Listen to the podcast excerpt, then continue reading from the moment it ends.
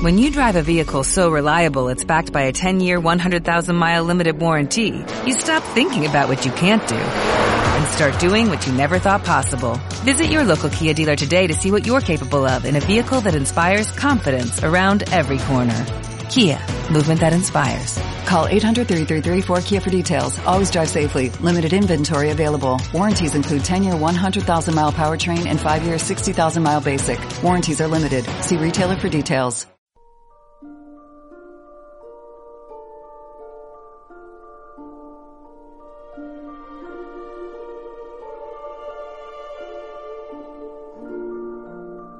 Érase una vez, érase una hace vez. mucho, mucho tiempo. ¿Es posible que en libros hayáis visto el lugar? Pues la historia que os voy a contar ocurrió cuando el mundo era antiguo. El mundo era antiguo.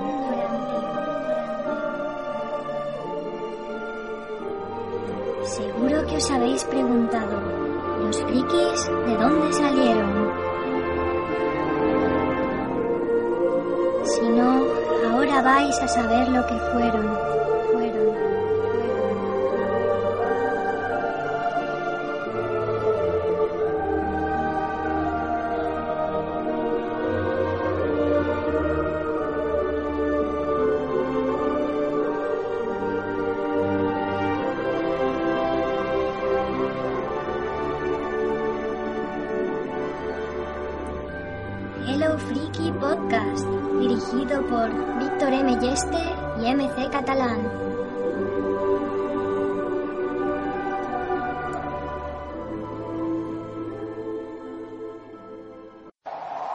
Deberías partir, perseguir el viento, que no te atemoricen los peligros del camino.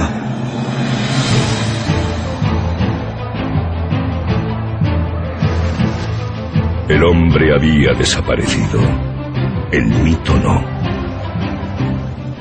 Bienvenidos a Hello Freaky Podcast, sección de literatura. Este es el primer podcast del año de, de Hello Freaky y, como no, pues vamos a traer las novedades de literatura de este de, de últimamente, de, de, estas dos semanas, y a, a, hablar un poquitín de los libros que hemos leído, que hemos aprovechado para en Navidades. Y conmigo tengo a Manuel Callejo, a Manuel. ¿Qué tal, Manuel? Hola, ¿qué tal?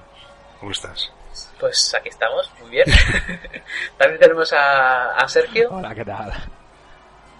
También a, a, Diego. Hola, buenas, ¿qué tal? Y después de una larga ausencia, a Héctor oh, también. Hola, mucho hola. tiempo ha pasado. sí, la verdad que sí. Y, y, bueno, por último tenemos a Marta, MC Catalán, la otra editora de Hello Friki. Hola, frikis. y ya, pues yo soy Víctor Melleste, el otro editor de Hello Friki, y nada, eh, pasemos directamente a contenido, que es lo interesante y que espero que os guste mucho las, esta sección de literatura. En primer lugar, pues eso, ¿qué hemos leído estas semanas? Eh, sin spoilers, como siempre, y nada, pues eso. Eh, por ejemplo, Sergio. Pues en estas fechas ahora, como no te encontraba ningún libro eh, novedad para leer, me, referido un poco a cuentos, sobre todo he, he empezado los cuentos de, de Poe, ya sabes que es un poco cuentos de terror y está muy bien, un poco, un poco antiguos es verdad, pero a veces me gusta retomarlo.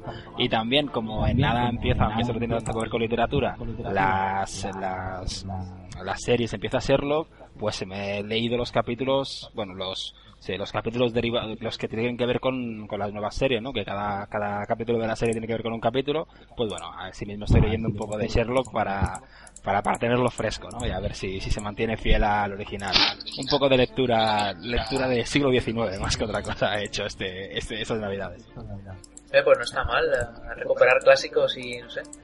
Yo también leí hace tiempo ratos de Poe y a mí la verdad es que me gusta mucho este escritor que tenemos todos los frikis una especie de amor, ¿no? Una especie de Creo que hay iconos a los que tenemos, ¿no?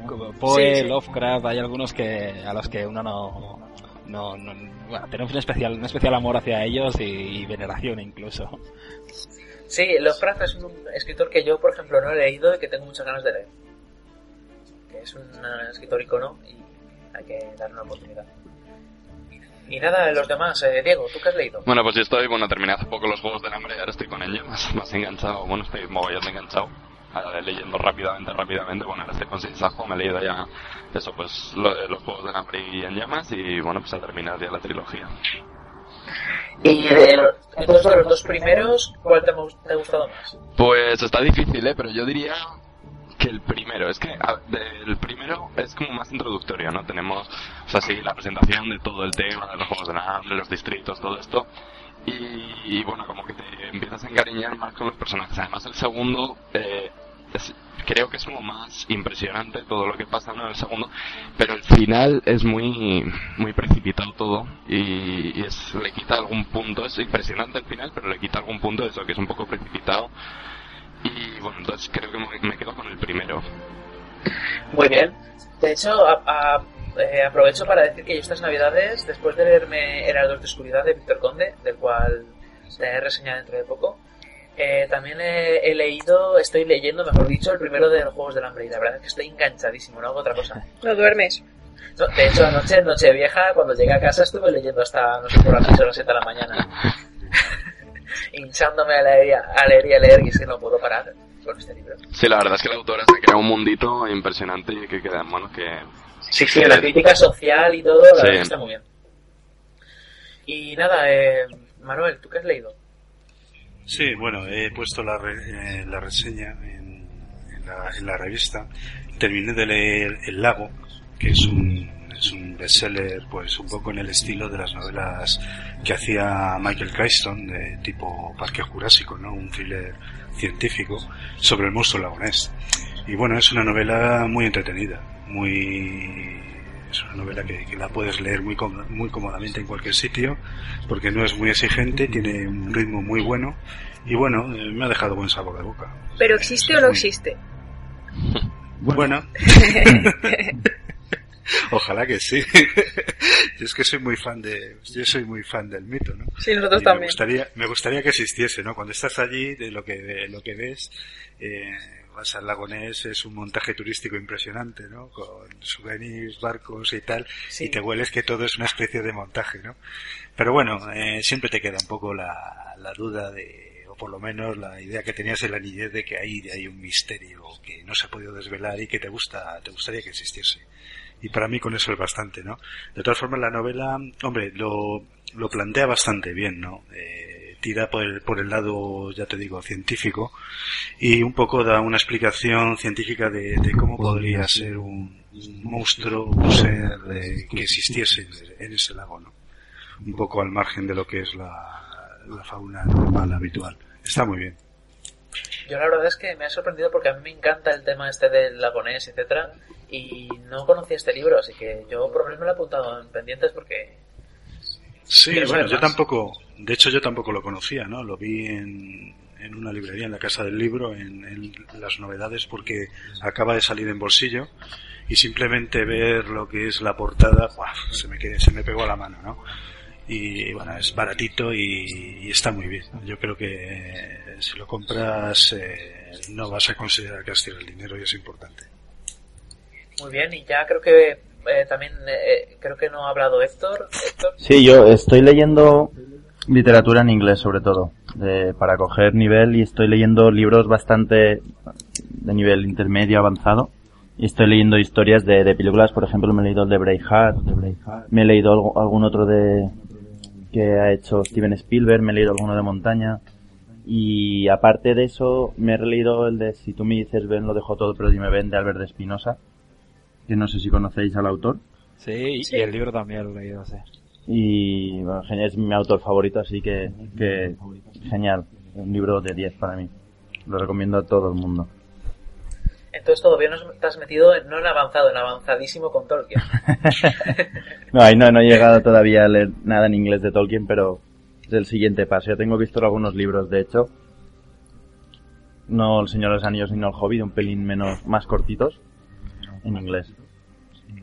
Pues no sé yo, yo creo que más que el siguiente paso debería ser cinco pasos después, porque es que Tolkien tela, Sí, ¿sabes? sí, por eso me refiero, he visto algún- algunos cuentos, quizá al principio, y de niños, no, muy básico. Sí, eso sí, eso sí. El Señor de los Anillos de aquí, que me lo en inglés.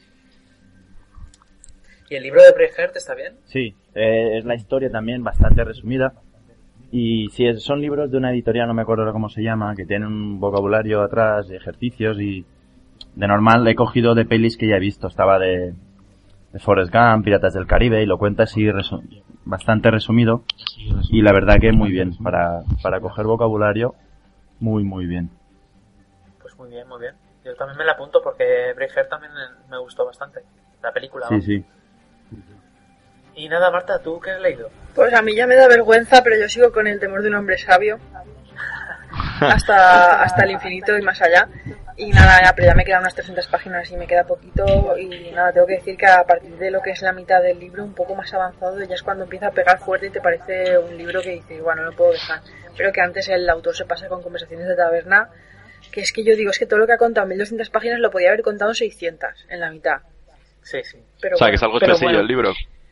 Sí, es específico y es que además es que se enrolla en plan de conversaciones que tiene con sus amigos y ahora va al pueblo y ahora sube y ahora, y ahora se hace la cama y ahora no sé qué, es que te lo cuenta absolutamente todo y no hace falta, o sea, está guay porque escribe muy bien y te gusta mucho y eso y te engancha, pero es un poco fanfic al final. Sí, es fanfiquero un poco en ese sentido y te ayuda a conocer los personajes, pero sin embargo, por otra parte abusa de eso. Mejor Ahí que el nombre que- viento. Mejor que el nombre del viento. Uf. Es que tiene unas escenas muy, muy bestias. Sí, tiene escenas escenas muy muy bestias, buenas. muy épicas, muy mágicas, muy poéticas, pero se pasa mucho na- narrando. Yo creo que le deberían decir mm, un poquito menos. Yo diría que es mejor que el nombre del viento, pero que se pasa de largo. Sí, si le quitas 400 páginas de relleno que tiene, más o menos, Uh. estaría, vamos. ¿400? eh, Sí, sí, sí. son 1200, ¿eh? Yo- y, yo- y si de 1200 son 300 de relleno. Es que miras para atrás y dices que he leído, que he avanzado en la historia. Y dices esto y esto. Lo puedes resumir en nada. Sí, de hecho, cuando terminas el libro, tampoco avanza mucho. O sea, quiero decir que tú ves el, al pri- al prim- el primer libro, te dice que ha hecho muchísimas cosas, ¿no? En plan de, esta es la leyenda del legendario Quoth que hizo no sé cuántas mil cosas. Pues la verdad es que aún le quedan demasiadas para hacer y yo creo que en un, en un libro no sé cómo lo puede condensar. Yo, yo, Pero bueno, ya veremos. yo tengo aquí para leer eh, El Camino de las Sombras y Al Filo de las Sombras. No sé si los conocéis. Sí, los Sí, tengo, los pero tengo. todavía no me he puesto a Pues leer. yo los tengo aquí los dos a puntito. En pasar, Pues ya me en pasar exámenes. Sí, claro. En exámenes. muy En bien. pasar, en pasar. Ha dicho el pasar. que me lo, Ah, que vale. me lo veo venir.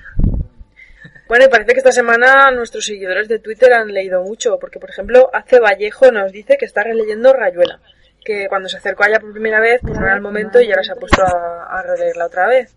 Y luego, por pensar solo, nos dice que está leyendo La Torre Oscura 2, La Invocación del Maestro, que La Invocación del Maestro Stephen King, que es muy bueno y que también es conocido como La Llegada de los Tres.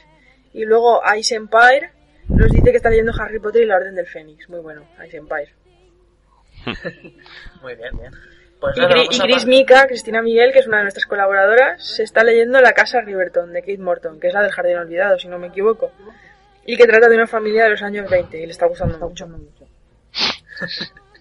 Muy bien, sí, que en Navidad mucha gente aprovecha para leer bastante. Yo mismo, ya ves tú, estoy leyendo más en Navidad que en casi todo el año.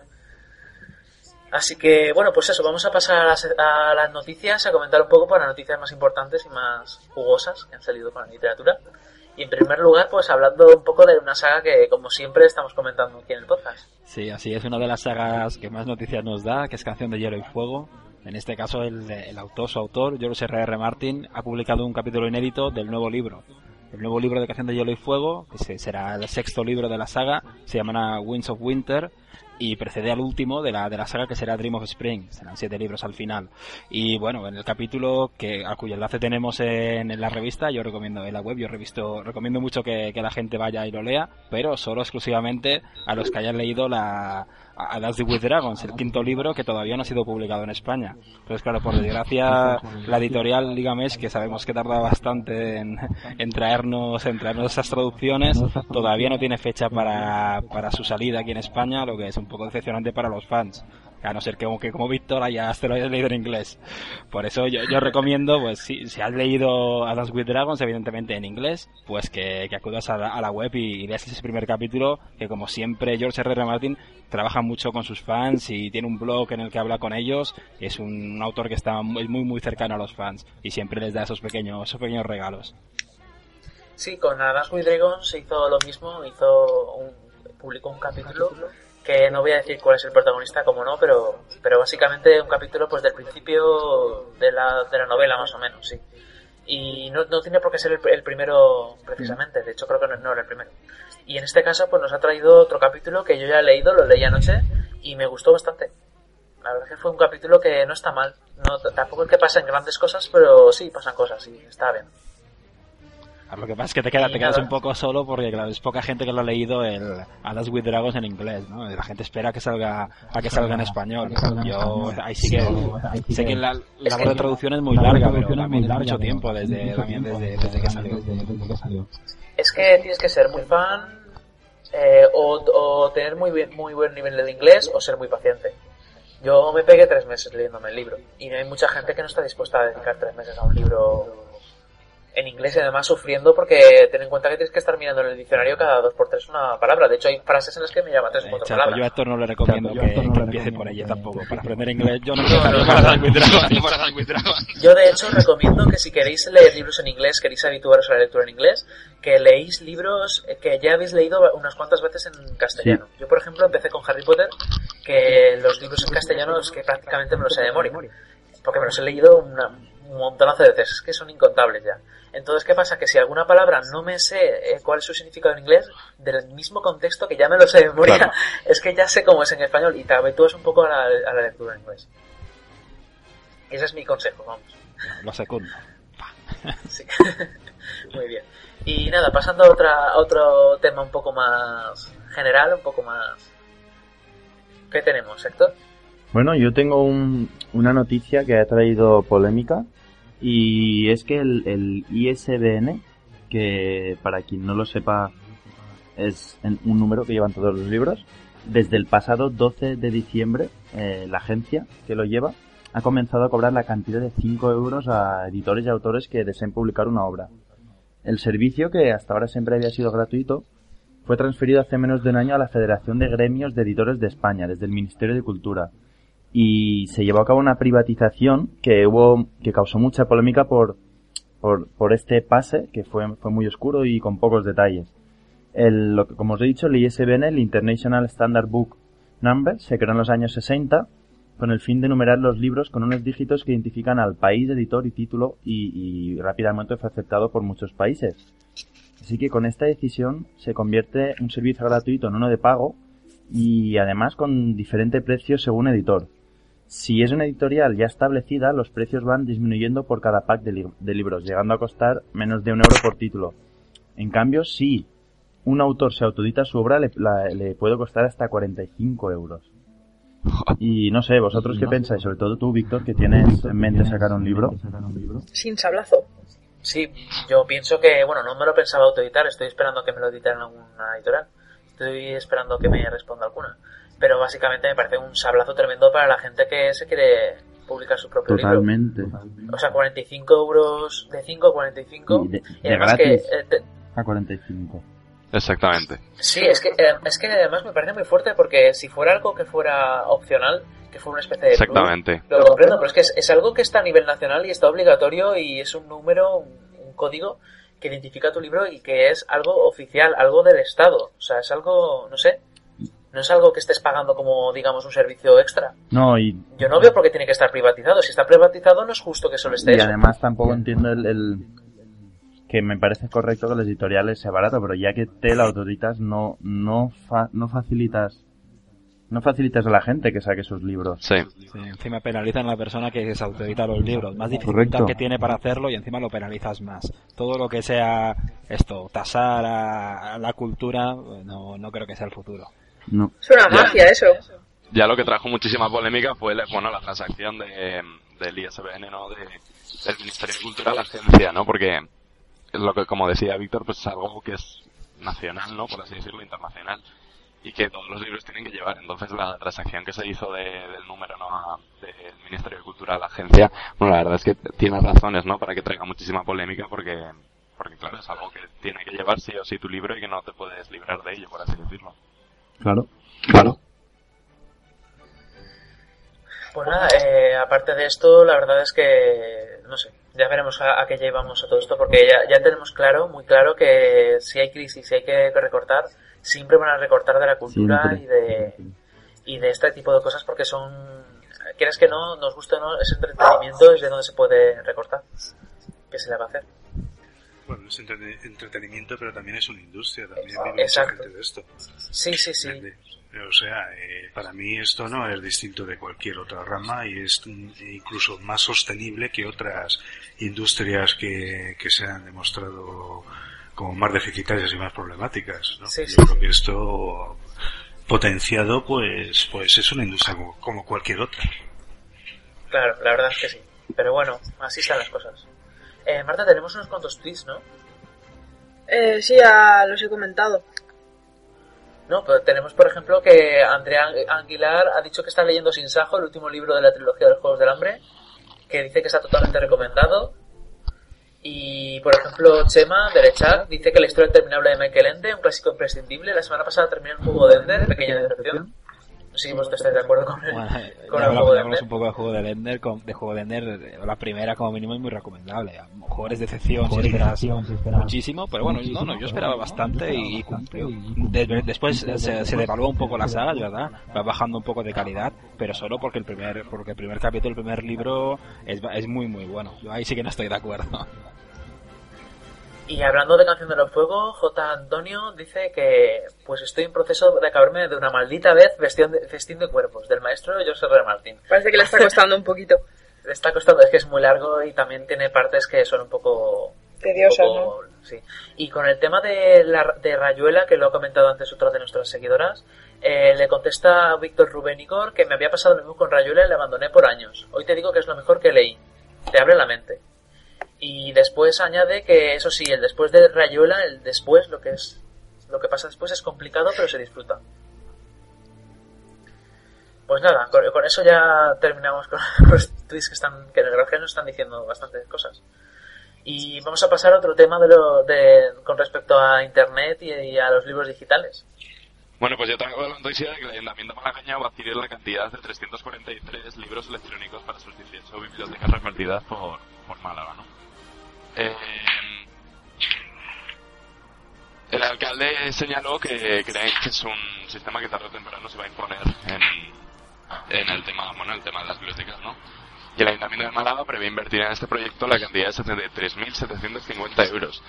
Y eh, bueno, el alcalde volvió a afirmar que será solo un primer paso, ya que más adelante tienen la intención de comprar más, pero cuando sean más baratos, ¿no? Porque el precio de los ebooks pues han, han estado un poco pues por las nubes. Eh, bueno, entre todas las ofertas que se presentan al ayuntamiento se, va- se valorará el valor económico de la reader, la longitud del plazo de entrega una vez se haya firmado el contrato y el que mayor cantidad de libros electrónicos gratuitos disponga. O sea, que empezarán con los clásicos que ya no tengan derechos de autor. Y bueno, un poco la iniciativa me parece bastante buena. Eh, ¿qué, qué opináis vosotros acerca de esto? Pues opino que ya era hora de que en las bibliotecas se le metieran un poco los libros digitales y se fomentara este tema, aunque yo creo que aún estamos en el principio del principio. Pero bueno, yo creo que to- todo movimiento hasta, hasta esta, este camino, esta dirección, yo pienso que, que es bueno. No sé qué opináis vosotros. Yo creo que todo lo que sea invertir en, en cultura es bueno. Sí, como decíamos antes, que los recortes de la cultura, etcétera, etcétera, bueno, aquí pues el ayuntamiento ha decidido hacer una inversión bastante grande en el tema de los readers y, y bueno, a ver qué tal sale.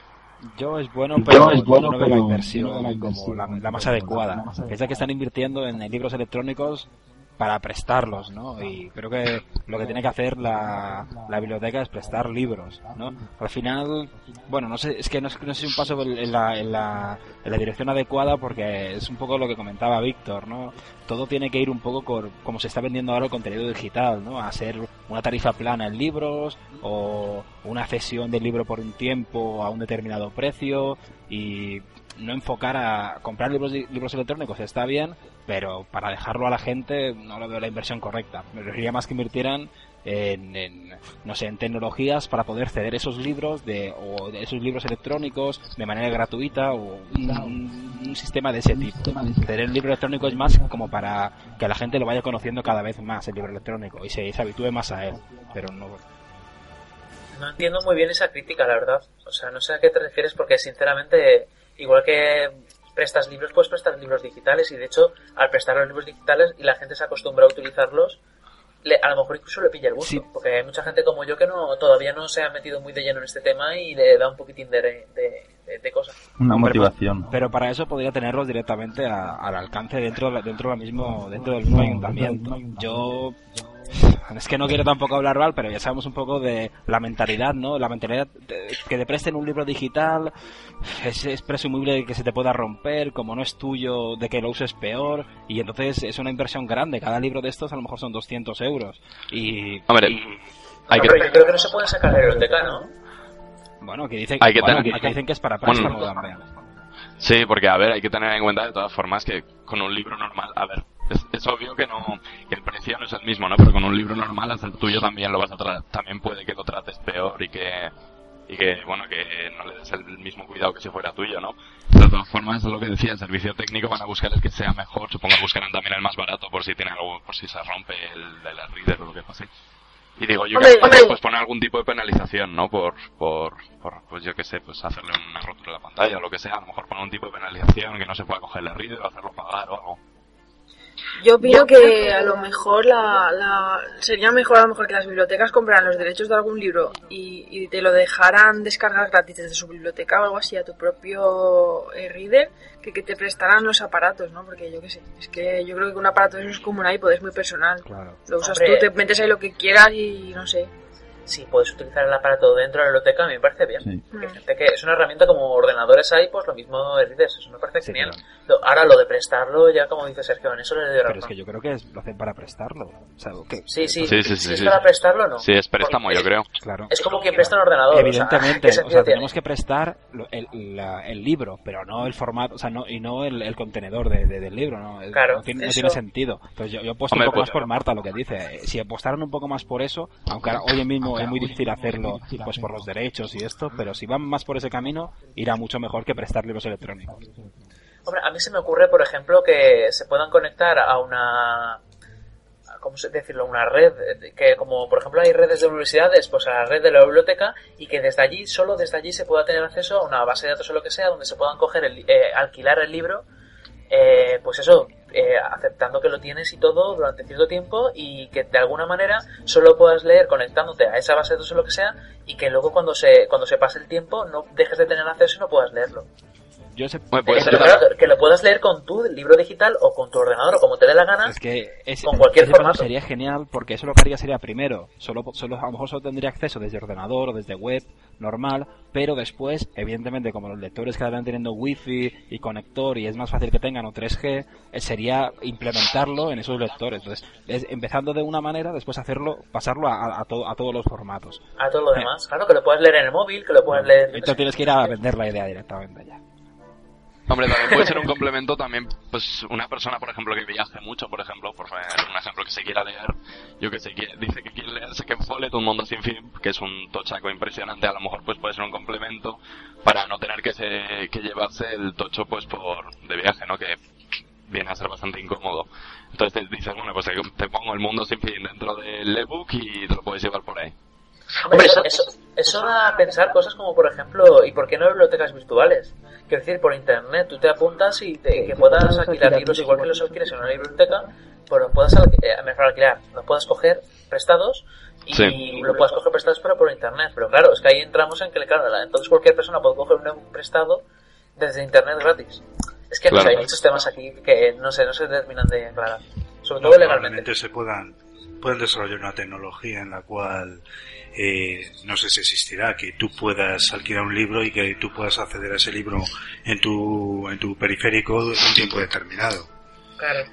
Eh, luego también, bueno, tener en cuenta que, bueno, el libro electrónico también tiene ya contenidos exclusivos eh, para él. Eh, yo he visto, por ejemplo, en, en Amazon eh, es- están empezando a editar, por ejemplo, eh, recopilaciones de artículos del país que no encuentras en librerías. ¿No? Han cogido, por ejemplo, las eh, críticas de Carlos Bollero de X años. Y entonces, por un precio además bastante módico, que es un euro cincuenta o dos euros, te lo puedes descargar. Y no sé, yo creo que es muy interesante porque además en un dispositivo puedes tener varios, eh, no solamente un libro, puedes tener un libro, eh, Un periódico. haber bajado un blog, una recopilación de artículos, en fin, está, es interesante. También el tema de que los readers pues incorporan un lector RSS que viene muy bien para, para todo el tema de Sí. las actualizaciones en páginas, etcétera. Bueno, y ya por último eh, vamos a hablar un poquitín de, una, de un libro en concreto que nos va a traer Manuel. Sí, sí, eh, bueno, eh, la profecía, ¿no? Eh, el guion, no sé, el guionista de la mítica película de los años 70 de terror, que tanto miedo daba por, por aquel entonces, pues bueno, a- lo va a editar Minotauro, ¿no? Eh, la, la novela está escrita por el propio David Seltzer, que es eh, el guionista original, y bueno, el autor nació en 1940 y bueno, tiene una gran reputación como guionista, productor y director que, por ejemplo, de la, de la mencionada profecía eh, de 1976, lo que cuenta es al final, Dos pájaros a tiro Resplandor en la oscuridad. Eh, bueno, la novela pues es, eh, bueno, trata del famoso anticristo, ¿no? Aquel niño que tenía los tres seises eh, grabados en el cuero cabelludo. eh, la novela comenzaba cuando Robert Thorne, que era embajador de, de Estados Unidos en, Reino Unido, eh, recibió la noticia de que su primer hijo ha nacido muerto. Entonces, para evitar el dolor de su mujer, Catherine acepta adoptar a otro niño nacido en la misma clínica cuya madre ha fallecido durante el parto. Catherine ignora, eh, es ignorante de la suplantación, se entrega con ternura al cuidado de su supuesto hijo, el famoso Damien. Eh, pero mientras el niño crece también lo hace el terror que lo rodea. Numerosos accidentes fatales, suicidios, eh, violencia inexplicable que parecen seguir a Thor a donde quiera que vaya. Y entonces, bueno, se empieza a preguntar que por qué pasa esto. Y cómo es posible que el pequeño Damien tenga algo que ver con tan terribles sucesos. Si es solo un niño. Entonces, bueno, eh, es un clásico, un clásico de terror de los 70 y de, y de- y- y de- y de las películas de terror en general. Ignoro cómo será, cómo será la, la novela, pero vamos, en principio si la ha editado Minotauro, que es un, una editorial que es- está especializada en ciencia ficción de calidad, imagino que será bueno. Sí, además que creo que recordar que en Twitter mucha gente pues le llamó la atención este libro y que tenían ganas de leerlo, etcétera. Parece que ser que el autor es famoso y tal, ¿no?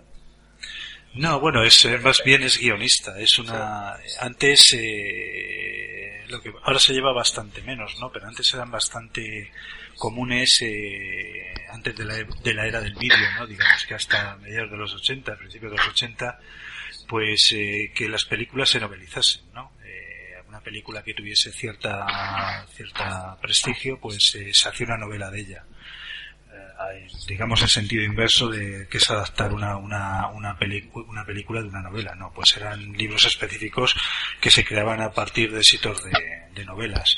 Entonces, eh, los autores de esos guiones pues tenían los derechos y a veces los escribían ellos y otras pues los cedían, ¿no? Entonces, pues Rocky, pues hacía una novela de Rocky, basada en Rocky. Eh, Star Wars, había varias de Star Wars que se basaban en las películas, no ya el universo expandido que hay ahora era pues una práctica bastante curiosa y que a veces incluso las novelas que se hacían de las películas pues mejoraban la película en sí. Incluso a veces te, te ponían versiones íntegras leías versiones íntegras en novelas que, que, que su plasmación fílmica pues había sido mutilada no era un género un género curioso que ya se lleva bastante poco. Bueno, lo hacen, ahora hacen libros de pelis. Mm, eh, bueno, sí, esos libros de pelis está claro, pero es, es que te cuentan solo lo, lo de la película. Mm, que se están refiriendo también a, a expandir el universo. Por ejemplo, cuentan eh, Darth Maul, creo que es el de, el de la primera película de Star Wars, de la nueva trilogía, que tuvo su duelo con Darth Vader. O algo así, con Darth Vader, no con... No, Darth Vader me estoy equivocando, no con el, el emperador, no sé. O sea, hay, hay Mm. cosas ahí que se inventan y... Sí, bueno, eso es un universo, eso digamos es un universo expandido, no es Sí. digamos una novelización de una película, ¿no? Mm. Tú imagínate, bueno, el topo no porque es una, una adaptación de una novela, pues no sé, los Transformers, eh, el lado oscuro de la luna, esta última que estrenaron. Pues en su época, pues a lo mejor habían, habían hecho una novela de esa película en concreto, ¿no? Y en esa novela, pues a lo mejor te metían eh, elementos de guion que al hacer la película descartaron. Por ejemplo, yo recuerdo que, en, eh, creo recordar que en la novela de Alien estaba mm, incluida la famosa escena de, del huevo que en la película no salió y que se preguntó, el mundo se preguntaba si existía y luego la recuperó Ridley Scott, ¿no? En la versión ampliada. Pues esa, esa escena estaba incluida en, la, en el Alien original en la novela. Bueno, pues nada, yo creo que, que con esto la cosa queda, queda bastante bien para la semana. Eh, pues nada, yo, yo os, os invito a todos los oyentes a que os paséis por, la, por el podcast de cine y por el podcast de series, que los vamos a colgar aparte, ya que dentro de dos días eh, pues busquéis el, el especial que vamos a colgar sobre 2011, donde hablaremos pues de los libros que hemos leído en 2011, cuáles nos han gustado más. Y pues eso, los libros que más recomendamos de todo lo que hemos leído en 2011. Que muchos de nosotros incluso leemos varias decenas y tenemos mucho sobre, sobre dónde elegir y, y qué recomendar y qué no también. Que son los peores libros que hemos leído también del año también. Así que nada, muchas gracias por habernos escuchado. Así, eh, hasta la semana que viene. Chao. Luego. Adiós.